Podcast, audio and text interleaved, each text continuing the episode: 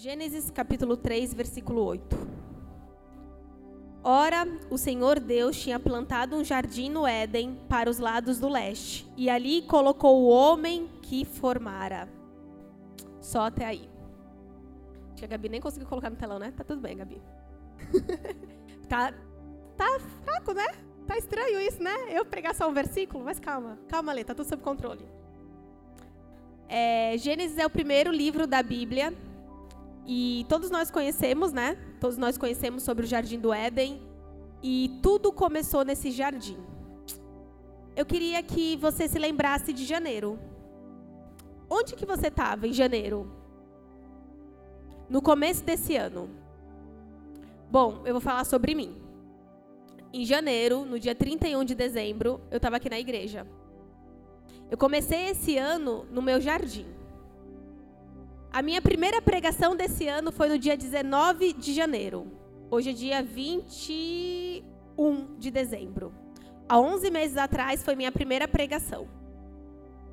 A Thaís, do dia 19 de janeiro, tinha tanta expectativa. A Thaís, do dia 19 de janeiro, estava sonhando alto. Tinha acabado de realizar um sonho que ela achou que era impossível. A Thaís, no dia 19 de janeiro, tinha falado que o ano de 2023 ia ser um ano sobrenatural. Mal sabia o que eu ia passar. Janeiro, normalmente, independente da religião da pessoa, independente se ela é uma cristã, se ela é uma ubandista, uma católica, janeiro é sempre o mês que você tem mais intimidade com o mundo espiritual. Por quê? É o mês que você fala, vou começar o ano bem. Quem é cristão começa a jejuar. Quantos abriram jejum em janeiro? Esse ano, esse ano vou melhorar minha intimidade com Deus. Esse ano vai ser um ano diferente. Esse ano eu vou subir monte. Esse ano eu vou começar o meu devocional de uma forma diferenciada. Quem é de outras religiões, no dia 31 de dezembro e dia 1 de janeiro, está entregando lá na praia os presentes. Está pulando suas sete ondas jogando lentilha para cima, jogando canela, pipoca e não sei mais o que, que eles vão jogar. Mas estão lá. Os católicos iniciam as novenas em janeiro. Poxa, mas só em janeiro? E aí a gente vai perdendo isso. Um mês ele é um ano é composto por 12 meses. E aí janeiro passa e você vai deixando para trás essa intimidade, essa intimidade, essa intimidade. Em janeiro, talvez você tenha feito outras promessas. Você tenha falado para o Senhor que você ia ter mais intimidade, mais tempo, você ia se dedicar mais à obra, você ia orar mais, jejuar mais, ler a Bíblia. E aí chegamos em dezembro. E o que, que você realmente fez? Bom, um versículo só, né? Eu não sou uma pessoa que vai pregar um versículo só. Então vamos lá para Mateus agora. 26, 36. Eu queria que vocês guardassem na tábua do seu coração sobre o Jardim do Éden. A gente não vai falar sobre o Jardim do Éden hoje. Hoje a gente vai falar sobre um outro jardim. Hoje a gente vai falar do Getsemane. Logo eu, como diz o pastor Ronaldinho, que sou a pessoa que mais fala de fé. Logo eu tive a minha fé forjada no fogo esse ano. E aí, Deus, quando na segunda-feira à noite eu estava na oração e Deus me deu essa palavra na oração do encontro. E aí eu falei, mas eu vou ficar quietinha, né, pai? Porque eu quero ficar quietinha. E aí foi surgindo a oportunidade, a pastora Marcela conversou comigo, e aí eu falei, vamos pregar. E eu queria muito falar sobre Davi. Eu queria muito falar sobre os maiores heróis da fé. Mas Deus falou para eu falar sobre o jardim do sacrifício. O jardim da entrega. E como não é da maneira que eu quero, né? A maneira que Deus quer, então amém. Mateus 26, 36, por favor. Agora a gente vai ler um pouquinho. Então Jesus foi com seus discípulos para um lugar chamado Getsemane e lhes disse: Sentem-se aqui enquanto vou ali orar. Levando consigo Pedro e os dois filhos de Zebedeu, começou a entristecer-se e angustiar-se. E disse-lhes então: A minha alma está profundamente triste, nenhuma tristeza mortal. Fiquem aqui comigo e vigiem. Indo um pouco mais adiante, prostrou-se com o rosto em terra e orou: Meu pai, se possível, afasta de mim esse cálice. Contudo, não seja feito como eu quero, mas sim como tu queres. Depois voltou aos seus discípulos e os encontrou dormindo. Vocês não puderam vigiar comigo nem por uma hora? perguntou ele a Pedro. Vigiem, orem, para que não caiam em tentação. O espírito está pronto, mas a carne é fraca. E retirando-se outra vez para orar, meu pai, se não for possível afastar de mim esse cálice sem que eu beba, faça a tua vontade.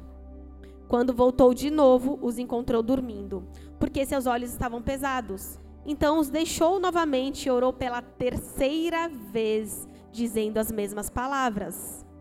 Depois voltou aos seus discípulos e lhes disse: Vocês ainda dormem e descansam? Chegou a hora. Eis que o filho do homem está sendo entregue nas mãos dos pecadores. Levantem-se e vamos. Aquele, aí vem aquele que me trai. Até aqui. Gênesis, tudo começou num jardim. Em Mateus, tudo finalizou também nesse jardim. Lá no Éden, o homem escolheu o pecado. No Getsemane, um homem me escolheu, mesmo com os meus pecados. Não importa onde você está, mas é escolha. Thaís, eu comecei o meu ano na igreja, eu passei todos os meses na igreja, eu estou terminando mais um ano na igreja. Mas e as tuas escolhas? Será que você está vindo para a igreja no automático? Colocou a primeira e vem? Ou você está vindo realmente por ser um adorador? Por buscar por buscar um alívio para sua dor, por buscar uma resposta, por buscar. O que está te fazendo visitar o jardim? E aí, quando eu estava separando essa palavra, o Espírito Santo me perguntou: se Deus te perguntar agora, qual jardim você quer estar? Tá? No do Éden ou no do Getsemane? Aí eu fiquei pensando. Aí eu comparei a Thaís de dezembro com a Thaís de janeiro. A Thaís de janeiro, ela estava com altas expectativas. A Thaís de dezembro, ela entregou para o Senhor. Ir para o Getsemane, ninguém vai querer. Talvez a maioria de vocês vão falar assim: não, eu quero Éden, eu quero intimidade. Mas o Getsemane é escolha. É amor incondicional. É acreditar é entregar, mesmo que doa. Eu queria que a gente prestasse atenção no versículo 38. O Senhor falou: A minha alma está profundamente triste, nenhuma tristeza mortal. Quantas vezes esse ano você falou isso? Eu falei bastante. Jesus, ele é 100% homem e 100% Deus. Mas aqui, a humanidade dele está escrita, está descrita para nós. Eu estou sentindo uma tristeza mortal. Ele também se sentia triste. Líder, pai, mãe, pastor. Você é um líder. Você tem uma responsabilidade mas você também é um ser humano. Você também é um homem e é uma mulher, com suas limitações, com suas dores. Então, não se sinta menos só por sentir uma tristeza mortal. Só por sentir essa dor que dá vontade de fugir. Hoje é dia 21 de dezembro e essa semana fez dois meses que minha mãe faleceu. Dois meses. E eu falo que Deus tem uma forma diferente Deus, antes de nos levar para alguns locais, Deus nos fala. Eu estava numa sequência de momentos que o Senhor me acordava de madrugada e falava: bora orar. Três horas da manhã. Eu, eita Deus. Bora, bora orar. E eu tenho, eu, eu tenho um contato muito próximo ainda com a pastora Simone, apesar dela não estar perto geograficamente, ela é uma pastora muito próxima de mim. E eu falo isso para ela, por problema dela, que ela foi para fora, que vai ter que me aguentar do mesmo jeito. Falo isso para os outros também, tá? Quem acha que se livra de mim, azar de vocês. Ah, ela tá morando longe. Gente, problema. O telefone vai tocar, azar. E eu falando com a pastora Simone, falei: Simone, tá estranho, Deus tá me acordando de madrugada. Ela, filha, ora hora que você vai descobrir em breve. Eu falei assim, mas será que é uma bênção? Ela, não. Vai ser prova. Eu, não, vai vir, vai vir coisa boa. E aí um dia ela estava lá em casa, e aí eu abri a Bíblia, e eu abri uma palavra eu falei, que palavra é essa? E aí eu falei, não, não é possível. E aí Lidas começou a mostrar que eu ia passar por um processo. Você que tem algum familiar seu que ainda não aceitou Jesus, que não sabe o que é viver para Cristo, eu vou falar uma coisa muito séria para vocês. Não espera o leito. Não espera chegar o leito de morte para você poder fazer o apelo. Porque com certeza foi o apelo mais triste da minha vida. A minha mãe, ela era batizada, minha mãe tomava ceia, minha mãe era obreira, e minha mãe se desviou dos caminhos do Senhor por escolhas dela. Simplesmente disso. Porque a gente tem mania de quando a gente vai para algum outro caminho, eu quero arrumar motivos. Que nem Judas quis buscar motivos. A única pessoa que pode te afastar do amor do Senhor é você. Não tem um líder que vai te afastar. Ai, porque o líder não me deu a paz do Senhor, porque o líder não me mandou mensagem. Não. É você. O homem, ele é falho. Eu sou falha, eu falo todos os dias. A minha maior missão hoje é ser mãe e eu sou falha como mãe. Eu sou falha. E eu amo minha filha de uma forma incondicional, mas eu sou falha. Quem nunca vai nos deixar é o Senhor. Então, se por algum momento você pensou em se desviar por conta de fulano, beltrano, ciclano, saiba uma coisa: o único que tem poder de te afastar de Deus é você. Não é seu pai, não é sua mãe, não é seu namorado, é você. Eu já congreguei quando toda a minha família não queria Jesus. E eu já desviei quando toda a minha família estava para Jesus. Então, escolhas minhas. Amém? Bom, minha mãe conhecia o Senhor, não quis mais, por N motivos. E em maio desse ano, o Senhor me preparou e eu recebi a primeira notícia. Em maio desse ano, praticamente, eu estava pegando a chave do meu apartamento, do meu apartamento, a minha vitória, a minha casa, Aquela que o Senhor falou, você não precisou de marido, você não teve pai e mãe que te sustentasse, eu te sustentei e eu te entrego a chave. E na semana da entrega da chave foi a semana que foi a entrega também do laudo. A sua mãe tem um câncer no pulmão. E eu falei, foram cinco minutos, bati a nave. Falei, e aí, Jesus? De novo? Perdi meu pai, é de novo? E Jesus falou: Eu vou estar na fornalha com você. Aí eu falei: Eu não queria fornalha. Quem disse que eu queria fornalha? Eu não queria fornalha. Mas ele falou que ia estar. Peguei o meu carro, saí de lá do Boqueirão, vim aqui no Caieiras. Para quem não sabe, a história vai ficando pior, é incrível. O meu padrasto, pai de santo, na cabeça onde foi derramado o óleo ungido, derramou um sangue. Entrei na casa do pai de santo, olhei para minha mãe, falei: "Eu posso orar?" Porque primeira coisa, é, não é por força nem violência. Eu não posso enfiar Jesus goela abaixo de ninguém, muito menos da minha mãe. E ali minha mãe pra, olha para mim e fala: "Ora". Meu padrasto se retira e ali eu falo: "Jesus, tu vai ter que fazer. Jesus, eu preciso, porque eu não tenho forças, eu preciso de ti. Eu preciso e ali começa o meu Getsemane. Todas as vezes quando eu falava com o Senhor, eu falava: o Senhor precisa fazer. Eu não posso perder ela. Dia 12 de janeiro agora vai ter um encontro com Deus. Fazem 12 anos que eu passei por um encontro com Deus. E lá, naquele lugar, em Ieoa, eu pedi uma coisa para o Senhor.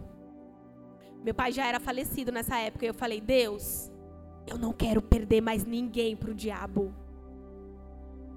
Deus, eu não quero perder a minha genealogia para o diabo. Eu posso até me desviar, mas eu preciso que eles entendam quem o Senhor é. Eles se desviaram. Mas Deus me deu uma benção tão forte, tão fora do normal. Minha mãe estava frequentando os caminhos errados, caminhos tortuosos.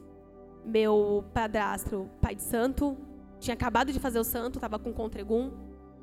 E existem momentos na nossa vida que vai vir uma força que não vai vir de você, vai vir do próprio Espírito. Quem me conhece sabe que eu sou a pessoa mais cagona. Eu sou muito cagona, muito, mas sobrenatural. A gente expulsa demônio pela força do Espírito, não é pela nossa. E eu sou a pessoa que não presta para cuidar de ninguém que está doente. Eu não presto. Ai, fulano está doente. Liga para o médico. Vamos ligar para emergência. Vamos ligar para alguém que tem. Eu não sei. Ai, fulano se machucou. Gente, eu não sei cuidar. Desculpa, eu peço perdão a todo mundo que tinha expectativas em mim que um dia, quando a pessoa ficar doente, não tenha, tá? Eu não sei cuidar. Quando minha mãe ficou doente, eu tive que cuidar da minha mãe. Eu tive que trocar fralda. Eu tive que dar banho. Eu tive que ficar em um quarto de hospital. E aí no hospital, só quem sabe o que é hospital é quem frequentou uma ala de hospital. A gente não tem ideia disso. Ah, é difícil. É difícil. É quase impossível. Se você não tá com o Senhor, você não aguenta. Todos os dias que eu ia para aquele irmão Dulce, eu falava, Espírito Santo, bora. Bora, porque eu preciso ir mais uma vez. Thaís, você não teve ninguém perto? Eu tive toda uma liderança. Eu não estava sozinha. Eu tinha uma liderança. Só que até um ponto eles podiam ir. Os discípulos, eles foram até um ponto. O processo do Getsemane era de Jesus. Era ele que tinha que sangrar. Era ele que tinha que falar com o Pai. Eu tinha uma liderança que eu mandava mensagem, eu falava, tá doendo. Eu tive uma liderança que eu mandei no grupo da liderança às 11 horas da noite. A minha mãe vai entubar, gente, acabou. E a minha liderança pegou o carro e foi lá para Irmã Dulce, às 11 horas da noite. Eu tinha uma liderança que abria a mão dos próprios filhos para me segurar em casa, com medo da loucura que eu ia fazer. Eu tive pessoas comigo. Eu tive uma liderança que se preocupava. Eu tinha jovens fazendo campana lá em casa, que eu não sabia mais o que estava acontecendo. Já tinha até roupa desses jovens lá em casa. Eu tive. Só que o processo era meu. Eu não estava sozinha, mas o processo era meu. Era o meu processo. Então, o Getsemane, Jesus tinha que passar sozinho, por mais dolorido que fosse. O processo da minha mãe durou seis meses. Foram seis meses pro câncer, que até hoje a gente não sabe se é câncer, porque minha mãe faleceu e não veio, né? A gente não tem o exame, não foi possível ter um laudo determinando se era câncer ou não.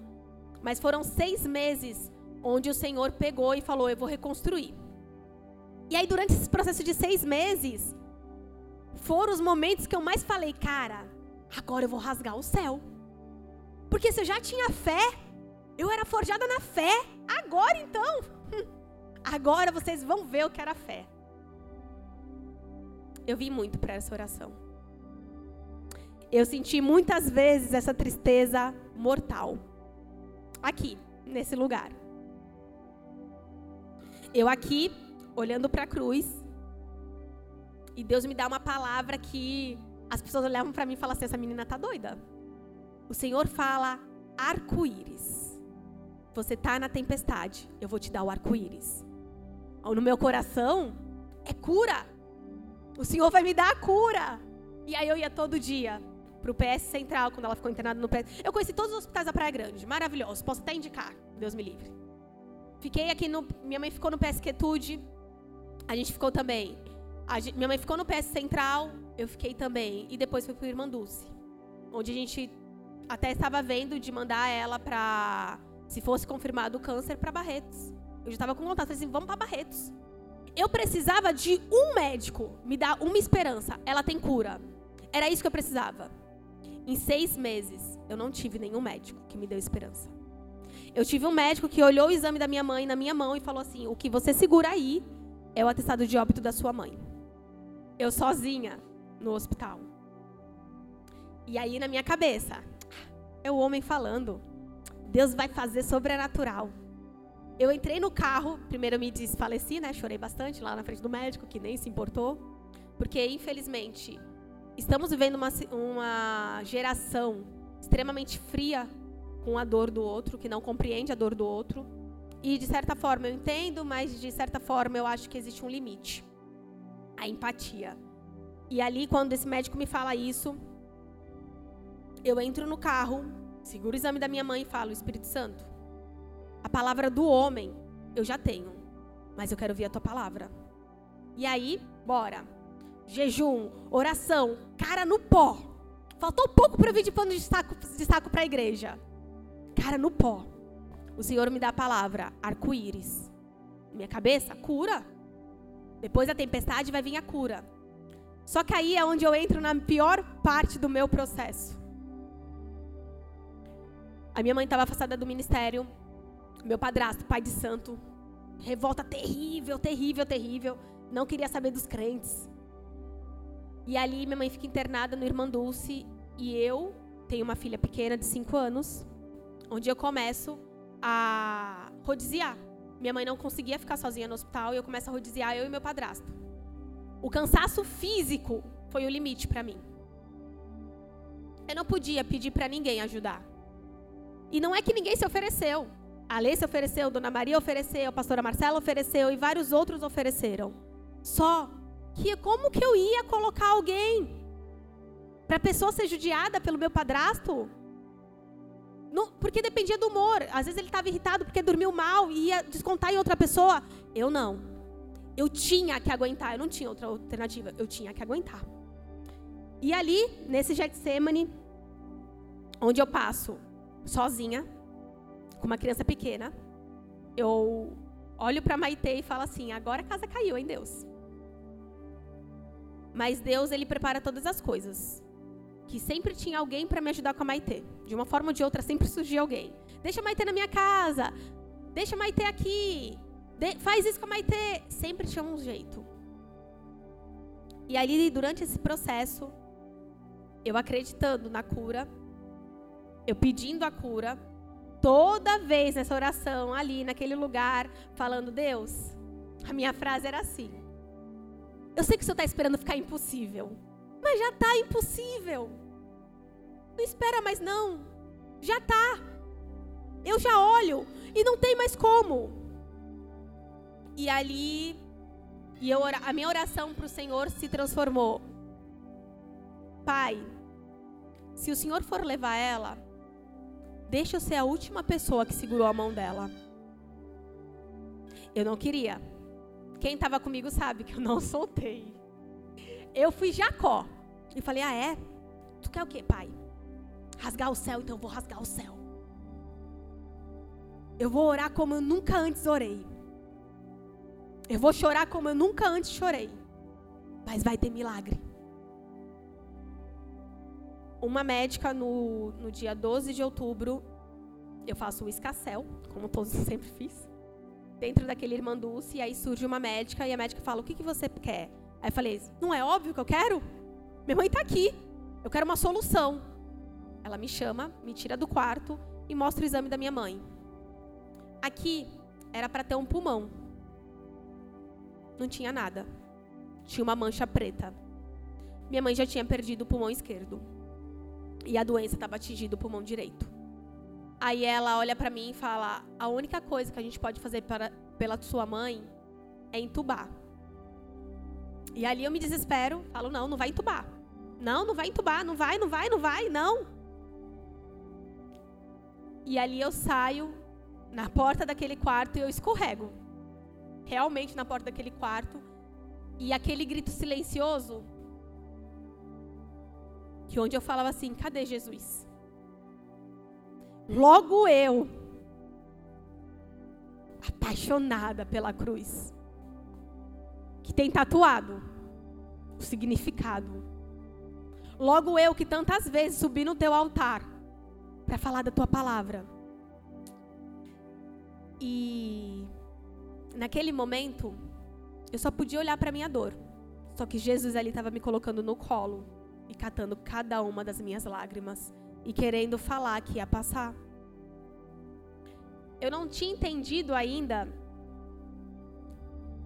mas uma semana antes, quando minha mãe veio para casa, foi a primeira alta dela.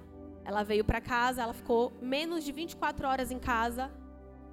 Meu padrasto me liga, eu indo para entregar o meu jejum perante Deus e entregar o meu jejum com o meu prato pronto, um bolo de chocolate top. O meu celular toca, o Espírito Santo primeiro fala: "Não come". Aí eu falei: "Não, não, Espírito Santo não, é minha carne, porque no Espírito Santo eu vou comer". Não come. E aí meu celular toca, o meu padrasto: "Pai de Santo, vem aqui em casa, sua mãe piorou". Pego o meu carro, venho até aqui, minha mãe na cadeira, chorando, não conseguia mais posição, porque a doença pulmonar, ela dói muitas costelas. Então a pessoa não consegue uma posição correta para sentar. E ali eu não queria fazer o apelo. Eu não queria. Porque o meu maior medo era que depois do apelo o Senhor falasse: recolhe. Eu falava: Deus, eu não quero fazer o apelo. A Lei me mandava mensagem: já fez o apelo? Eu, ah, tá quase. Não, eu acho que nem vai precisar. Acho que ela vai querer ir. Ela vai fazer por ela. E aí, quando eu encontro ela naquela situação, o Senhor fala, faz o apelo. E eu, não, não, não, não posso fazer o apelo. Se eu fizer o apelo, se eu fizer o apelo. E se eu não fizer o apelo? E se eu não fizer o apelo? E ali eu fiz o apelo. Eu falei, é, mãe, eu sei que a senhora tem Jesus no seu coração. Mas independente do que aconteça daqui para frente, eu preciso perguntar: a senhora quer aceitar Jesus como seu único suficiente Salvador? A senhora quer estar com Ele até o fim dos seus dias e a eternidade? E ali ela aceita Jesus de novo. E ali eu comecei a louvar a música da Fernanda Brum, Espírito Santo. E aí eu falei: Espírito Santo, pode tomar conta, porque eu não aguento. E ali eu ligo para a ambulância aqui de forma extremamente rápida, chegou. E aí eu desço as escadas da casa da minha mãe, minha mãe dentro da ambulância, eu com o celular na mão, perante Deus, pronta para ligar para a Lê e falar: Lê, eu vou desabar. Eu preciso te encontrar, eu preciso do seu abraço. Nessa hora, o meu padrasto desabando de chorar, o médico olha, eu forte. Ó, para ir na emergência tem que ser alguém que tenha força, alguém que esteja bem. Eu não tô bem. Eu tô chorando. Tá doendo aqui dentro. E aí eu tenho que entrar. E aí naquele caminho daqui, da rua Getúlio Vargas, até o PS Central, eu fui louvando com ela.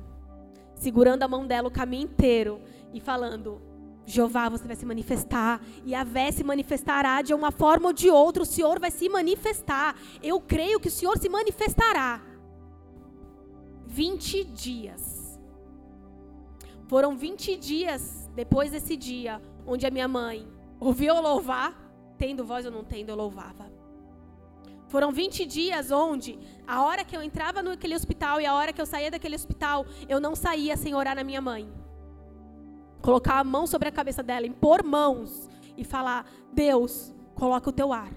Sopra o teu ar, Espírito Santo. Foram 20 dias assim. Na última semana, minha mãe falou assim: Thaís, e aqueles salmos? Sabe, aquele salmo do laço do passarinheiro, da peste perniciosa. Eu olhei para ela e falei assim: O que, que tem, mãe? Lê para mim. A minha mãe não sabia ler nem escrever. A minha mãe vinha muitas vezes para a igreja para ouvir, porque ela não sabia. E quando ali naquela vez ela pediu para eu ler, dentro do meu coração era como se o Senhor estivesse falando, tá acabando. Eu volto para minha casa, não, antes disso, nessa noite, o rosto dela extremamente inchado, com retenção de líquido, extremamente. E você chegar para você ver alguém que tá mal e você falar tá tudo bem, é difícil. Eu chegava naquele hospital, naquele quarto, 407, olhava para minha mãe e falava assim: não, bora, bora, o que, a senhora quer? Era uma força que não veio da Thaís, era de Deus, que a Thaís ela é fraca. Eu sou fraca. A força que tinha em mim era do Senhor. Eu olhava para minha mãe com o rosto todo inchado. A mulher mais forte que eu conheci até hoje foi a minha mãe. A minha mãe saiu da Bahia sem ninguém. Minha mãe foi estuprada e continuou vivendo a vida dela. A minha mãe perdeu meu pai para um câncer e não se entregou. A minha mãe criou duas filhas dentro de uma favela e não se entregou. A minha mãe foi a mulher mais forte que eu conheci. E eu chegar naquela sala onde você encontra a pessoa mais forte que você conheceu e você tem que falar que vai tudo ficar bem, é difícil. Ela falava assim: Eu não consigo andar. Eu falei: Cadê a cadeira? Não, se apoia em mim. Se apoia em mim, vamos andar, porque é retenção de líquido. Vamos andar até o banheiro, porque aí você vai melhorando a retenção de líquidos. A enfermeira olha para mim e fala assim: Não é mais retenção de líquido. Tá acabando. E ali eu falo: Não, não tá acabando. Não tá acabando. E ela piora, e ela piora, ela piora. E nesse dia à noite é quando os médicos falam, ela vai entubar. Nesse dia à noite, eu ligo para minha liderança, eu acabada, sem forças, desgastada fisicamente, psicologicamente, emocionalmente, todo desgaste. Um desgaste que eu não tinha passado nos meus 30 anos da minha vida. E a pastora Marcela e a Nelma, a Nelma chegam lá, eu não consigo falar nada antes de chegar até elas, eu simplesmente me jogo e começo a chorar. E aí a pastora Marcela falava assim: Thaís, entrega, entrega. E eu não vou entregar. Eu não quero entregar. Eu quero um milagre.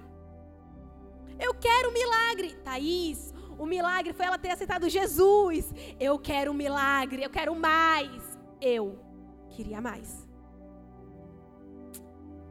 Minha mãe foi entubada. Aquela noite, assim como os discípulos que foram até o momento com, com Jesus, a minha liderança, aqueles que estão comigo, eles podiam somente ir até o momento comigo. Tinha um processo que eu tinha que passar sozinha. Então, por mais que a pastora Marcela e a Naominha estivessem lá, elas tiveram que ir embora. E aquela noite foi a noite que eu mais gritei com o Senhor. Eu falei, eu só preciso de uma palavra.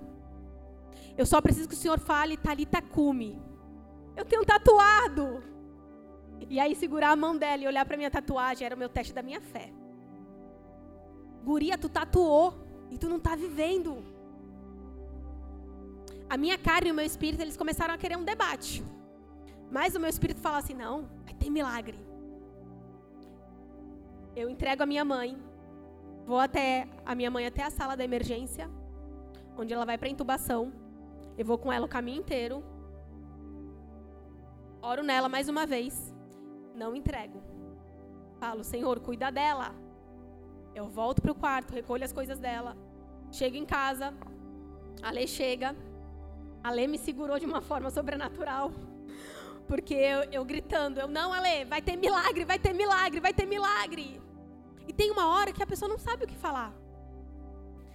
E aí teve uma pessoa que foi me visitar, que foi a Cris. E eu contei para a Cris do arco-íris. E a Cris olhou assim para mim e falou assim: "O que, que significa o arco, o arco-íris na Bíblia?" Aí eu falei: "Aliança, né, do Senhor com a humanidade." Ela: "Você está olhando para milagre, onde o Senhor te prometeu aliança." E ali, quando a, a Cris sai da minha casa, eu falo: O Senhor já tinha falado que o Senhor ia levar Deus já tinha me falado que ele só ia ter aliança, que era o suficiente. E aí, eu venho para uma oração na sexta-feira, onde nada é dito. Eu sento lá atrás, normalmente sentava aqui, na oração, sento lá atrás, choro a oração inteira. A pastora Maiara me abraça. E ali só foi o Espírito Santo me consolando falando acabou. Só que a Thaís é marrenta, né? Deus falando assim, filha, entrega. Filha, Acabou. Filha, você vai encontrar com ela na glória. Filha, eu cumpri a promessa que eu te fiz lá naquele EOA, lá naquele salão onde você pediu para nenhum dos seus se desviarem, para que você pudesse encontrar todos eles na glória. Eu cumpri. Só que eu queria a cura. E aí, a Thaís marrenta vai lá e fala para o Senhor: Pai, se for possível, afasta esse cálice de mim. Eu realmente chorei lágrimas de sangue.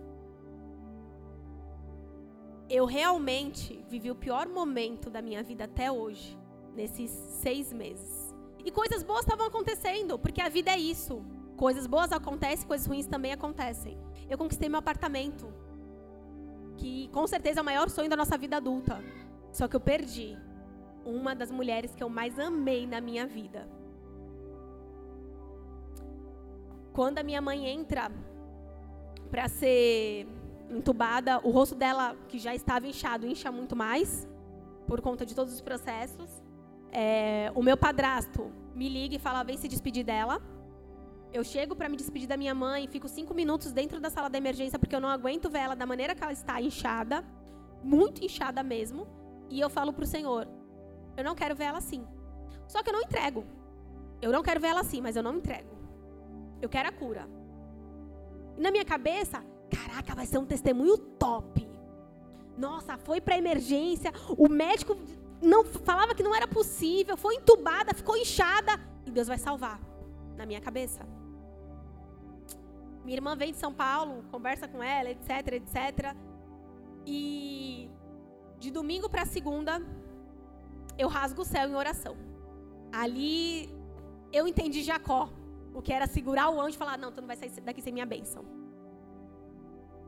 Três horas da manhã, eu acordo e eu falo: É o que, que o Senhor quer? É de joelhos? É de pé? O que, que o Senhor quer? E ali eu começo a falar com Deus. Ali eu começo: Deus, o Senhor precisa salvar. Vai dar testemunho, pai. Eu me comprometo a falar desse testemunho. Eu me comprometo. E ali eu coloco Deus mais uma vez na parede e falo assim: Deus, eu não vou ter forças para subir no seu altar se o Senhor não fizer. Eu não vou ter força de pregar a sua palavra se o Senhor não fizer. Pai, faz. Se não por mim, por ela.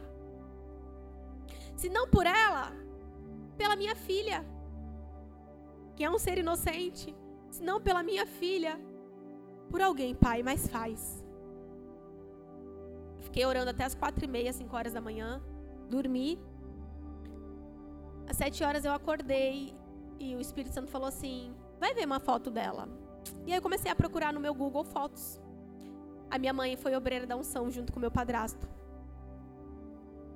E eu escolho a foto que os dois serviam Santa Ceia aqui na igreja. E aí aquela foto eu posto no, meus status, no meu status do WhatsApp. E ali aquela foto, o Espírito Santo fala assim: entrega. Porque ela tem que tomar outra ceia. E essa ceia ainda não vai ser com você. E ali eu entrego. E ali, pela primeira vez, nesses seis meses, eu entrego eu cansada, emocionalmente, psicologicamente, fisicamente, cansada, porque eu já não dormia. A pior coisa é você dormir esperando quando o celular vai apitar. Quando é que a notícia vai chegar? Será que eu vou estar dirigindo quando a notícia chegar? Será que eu vou estar com a minha filha quando a notícia chegar?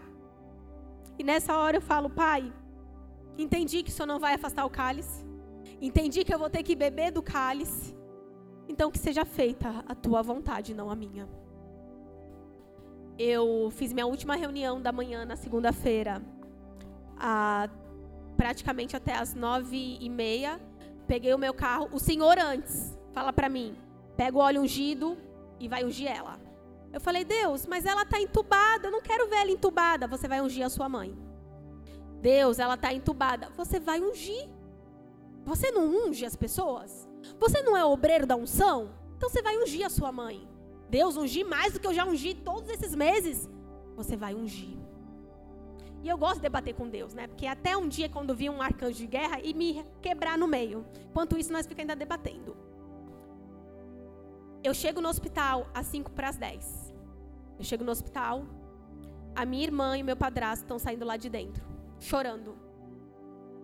E ali eles falam: às 9h44, a sua mãe faleceu. Às 9h44, eu perdi a maior batalha que eu já vivi. Às 9h44 da manhã. Ela tentou segurar, ela foi forte. Eu entendo que o Espírito estava esperando eu liberar. Eu achei que minha mãe estava presa em outras pessoas. Na minha irmã, na irmã dela, em fulano, em Beltrano. Não, era em mim. Eu não conseguia falar para o Senhor. Eu não conseguia falar, Senhor, faz a tua vontade. Eu queria a minha. Mas a vontade de Deus é boa, perfeita e agradável. Mas eu queria a minha. Mais uma vez, estava no Getsemane. Eu saio de lá. Os meus pastores me encontram. Eu acabada, o pó da rabiola. Ali eu já não falava mais que eu queria que fosse feita a minha vontade, porque já não tinha mais o que fazer. E ali eu começo a entender porquê que Deus teve que levar. É, normalmente, quando uma pessoa falece, você não vê ela né, no hospital. Normalmente, você só vai ver ela realmente no velório. E aí eu falei para Deus: Deus, tu mandou eu trazer o óleo ungido para quê? Para que esse óleo ungido? E aí depois a médica vem e fala assim: Vocês querem ver ela? Minha mãe tinha morrido. Era o corpo dela. E Deus fala: Você vai ver. Aí eu assim, Deus, mas né? Lembra aquela Thaís que era cagona, que né? É minha mãe, mas né? Eu, eu continuo sendo a Thaís cagona. Você vai ver e você vai ungir. Deus, em nome de Jesus, Pai, isso é uma heresia. Eu vou ungir um corpo morto. Você vai ungir. Aí eu entro no hospital, mais uma vez. O meu padrasto chora muito. Eu canto uma música que não é um louvor, mas é a música que diz sobre mim ela, sobre o nosso relacionamento. Eu pego o óleo ungido, olho para o meu padrasto, mais uma vez, meu padrasto, outra religião, eu peço, falo, eu posso? E ali naquele momento ele fala, pode. E eu derramo óleo sobre ela a última vez. Eu ungi a cabeça da minha mãe, ungi as mãos dela, ungi os pés dela. E ali eu falei, Espírito Santo, eu pude mostrar ela, o Senhor para ela. Eu levei a minha mãe para o encontro com Deus. Eu levei. Foi difícil, mas eu levei. E da mesma maneira que eu vi a minha mãe sendo batizada, minha mãe citando Jesus, minha mãe indo para o Ieoa, hoje eu te entrego ela. Hoje eu te entrego a pessoa que talvez eu vou mais amar na minha vida inteira. Eu te entrego, Espírito Santo. E eu não estava sozinha, porque quando eu saí daquela sala era necessário eu passar sozinha. Mas quando eu saí daquela sala, mais uma vez, várias pessoas ali comigo. E ali, não acaba ali, né? Quem viveu uma ala hospitalar, quem viveu um luto, sabe o quanto é difícil. Caramba, Thaís, mas faz dois meses você está falando bem. Eu choro bastante também, gente. É que a minha força está em Deus. Porque o Senhor me mostrou que se o Senhor não tivesse recolhido ela, a glória não ia ser para o Senhor. Eu me lembro de todas as palavras que o Senhor me falava, que tudo que ele ia fazer ia ser para a glória do nome dele. E aí eu falava, então o Senhor vai curar. Porque a glória do seu nome é a cura. O Senhor vai curar. O Senhor tem poder, poder para curar. Tinha, tem e continua tendo. Só que se ele curasse, a glória não ia ser dele. Por outras coisas, outras decisões que foram feitas no meio do percurso. É, muita gente da igreja esteve presente no velório da minha mãe e viu, né? A situação do velório da minha mãe, que hoje eu dou risada, mas na hora eu quase apanhei que estávamos nós, o povo da igreja, e tinha o povo da outra religião. E aí eu descubro que antes da minha mãe falecer, ela tinha feito um trabalho com uma outra religião. Ai, Thaís, você está falando que a tua mãe morreu por conta disso? Não. Eu estou te perguntando o que você procura na hora do teu desespero. Porque é fácil. É fácil procurar alguém que vai jogar lá uns búzios e vai falar uma respostinha XYZ. É fácil eu procurar alguém que vai lá abrir uma carta para mim. Mas é difícil eu dobrar o meu joelho e ouvir o silêncio do Senhor na hora da minha maior dor. É difícil. mas é valioso. Foi difícil. Os dias que eu vim para a oração clamando uma cura, clamando um milagre. E Deus falava: a salvação te basta. Tem algo maior do que a salvação? Não tem. Não há nada maior do que a salvação. Só que eu não consegui entender, porque o meu olhar humano, eu queria mais. Eu queria uma cura. Posso estar errada, posso estar enganada, mas provavelmente se minha mãe hoje tivesse sido curada, minha mãe não ia estar na igreja. E não estou falando da vinda, estou falando da religião. Minha mãe não ia estar no evangelho. Minha mãe ia estar se deitando com outros deuses. Então, eu perder a minha mãe, mesmo naquele momento, era para a glória de Deus. Porque eu entendi que aquilo ali, aquele momento, era Deus falando: Filha, eu estou sendo fiel contigo. Eu estou sendo fiel nessa situação que você me, me pediu lá 10, 12 anos atrás. Você não pediu para a tua genealogia ser salva? É isso que eu estou fazendo. Eu estou salvando essa genealogia. Quando a gente fala sobre dor, normalmente a gente tende a olhar para nossa dor. E na hora da minha dor, algumas pessoas falavam, Thaís, lembra da cruz. Lembra daquele bandido que estava na cruz. E aí todo mundo estava achando que eu ia lembrar daquele ladrão que o Senhor falou, ainda hoje estará comigo no paraíso. Só que na verdade Deus estava falando, você está sendo aquele ladrão que está falando, se você é Jesus, desce daí e salva minha mãe. Eu estava sendo esse ladrão. Eu estava sendo um ladrão que não entendia que da mesma forma que eu estava passando por aquela dor, o Jesus estava passando com aquela dor comigo. No momento do Getsemane, Deus estava lá. Eu não sei o que você tem esperado. Eu não sei se você está esperando que um líder, um amigo, um pai, uma mãe. Eu não sei o que você está esperando. Mas Deus está com você na sua situação. E isso basta. Thaís, eu quero um abraço. Thaís, eu quero uma palavra. Deus vai te dar esse abraço.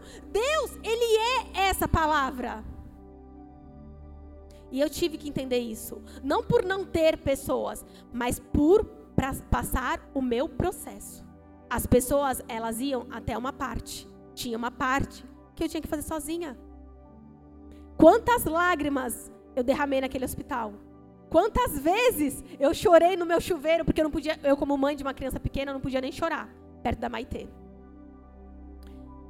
E quando a gente olha para a crucificação é tão forte. O Getsemane ele é tão forte porque naquele momento Jesus se torna 100% humano. Eu não posso demonstrar minhas fraquezas. Por quê? O que, que, te impede de demonstrar suas fraquezas? Ai, porque tem gente que também tem menos do que eu. Tem gente que está morrendo. Tem gente, tem gente. E tem você.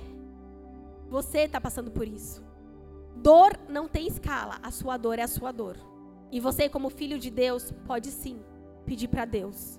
Mas você, acima de tudo, tem que falar para o Senhor: Pai, que seja feita a tua vontade, não a minha. Eu queria que a gente entendesse sobre João 19 e 25. Não sei se eu marquei aqui. E me fez pensar muito. Quando a gente passa algumas situações, a gente pensa as, as pessoas que estão conosco. E João 19, 25 fala, já na crucificação, perto da cruz estavam a mãe de Jesus, a irmã dela, é, perto da cruz de Jesus estavam sua, sua mãe, a irmã dela, Maria, mulher de Clopas, Maria Madalena, próximo Gabi. Quando Jesus viu sua mãe ali e perto dela o discípulo a quem amava ele. No momento da nossa dor, quem vai ficar conosco e com os nossos não é o mais inteligente, o mais forte, é quem ama. No momento da minha dor, quem ficou comigo para secar minha lágrima, para me fazer comer quando eu não queria comer, quem ficou comigo para me abraçar quando eu nem queria abraço, só queria me revoltar, foram aqueles que me amavam. Quem está conosco na nossa crucificação são que nos amam. Eu vi uma frase esses dias que falava: Quem é que está com você nas trincheiras? Isso importa? Importa. Quem está com você nas trincheiras importa mais do que se você ganhasse a guerra. Então, eu quero finalizar falando exatamente sobre isso. Infelizmente, eu comecei esse ano na igreja. Poxa, comecei bem. Vai dar tudo certo. Dia 19 de janeiro eu estava aqui. E hoje, dia 21 de dezembro, eu continuo aqui para a honra e glória do Senhor. Com algumas dores diferentes. 2023 não foi um ano fácil para ninguém. 2023 forjou todos nós no fogo. Só para os fortes mesmo. E olha que eu nem acho que eu sou forte. Mas nós vencemos com Cristo. Eu não sei em qual lugar, em qual jardim você está essa noite. Eu não sei qual o tamanho da sua dor. Se você está passando, como Jesus falou, uma dor mortal.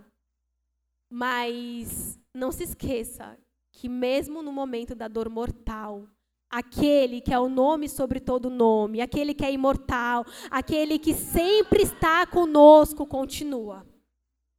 Que no momento da nossa dor, por mais que doa, entrega ao Senhor. Fala, Pai, que não seja feita a minha vontade, mas a tua. Fala para o Senhor, pede para o Senhor.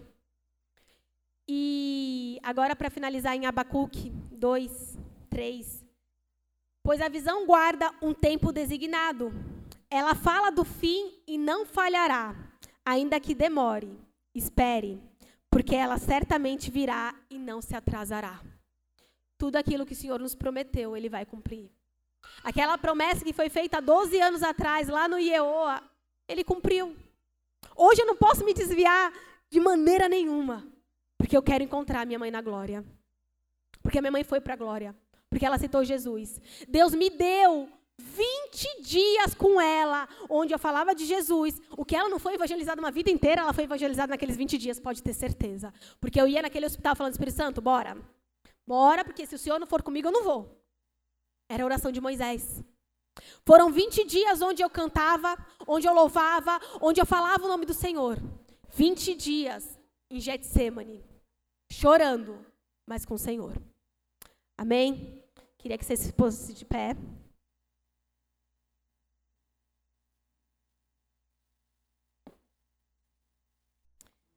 É, final do ano a gente sempre reflete muito. Pode soltar, Gabi. Final do ano a gente sempre reflete muito sobre as nossas decisões, o que a gente fez esse ano. É, e de tudo que aconteceu esse ano, eu quero que você saiba que você venceu. Que existe um Deus que não te deixou em nenhum momento, que não fraquejou com você e não te permitiu fraquejar. Eu queria. Eu queria muito chamar na frente dos obreiros da unção. E eu queria muito que você, que está aí no seu lugar, que precisa de um abraço, que está nesse momento falando, Thaís, eu entendi, eu entendi que Deus está comigo, eu entendi que existe um Deus comigo, mas eu preciso de um abraço humano. Eu preciso de uma palavra vindo de um, de um pai, de uma mãe, de um líder. Então, se você essa noite precisa desse abraço, existe, nossos pastores estão aqui. Sinta-se à vontade. Sinta-se à vontade para também falar para o Senhor. Senhor, eu preciso desse abraço. Eu preciso desse abraço que só o Senhor pode dar. Amém? Gabi, pode aumentar. Se pensar em desistir, lembrar que eu sempre estive lá. Eu sempre estive lá.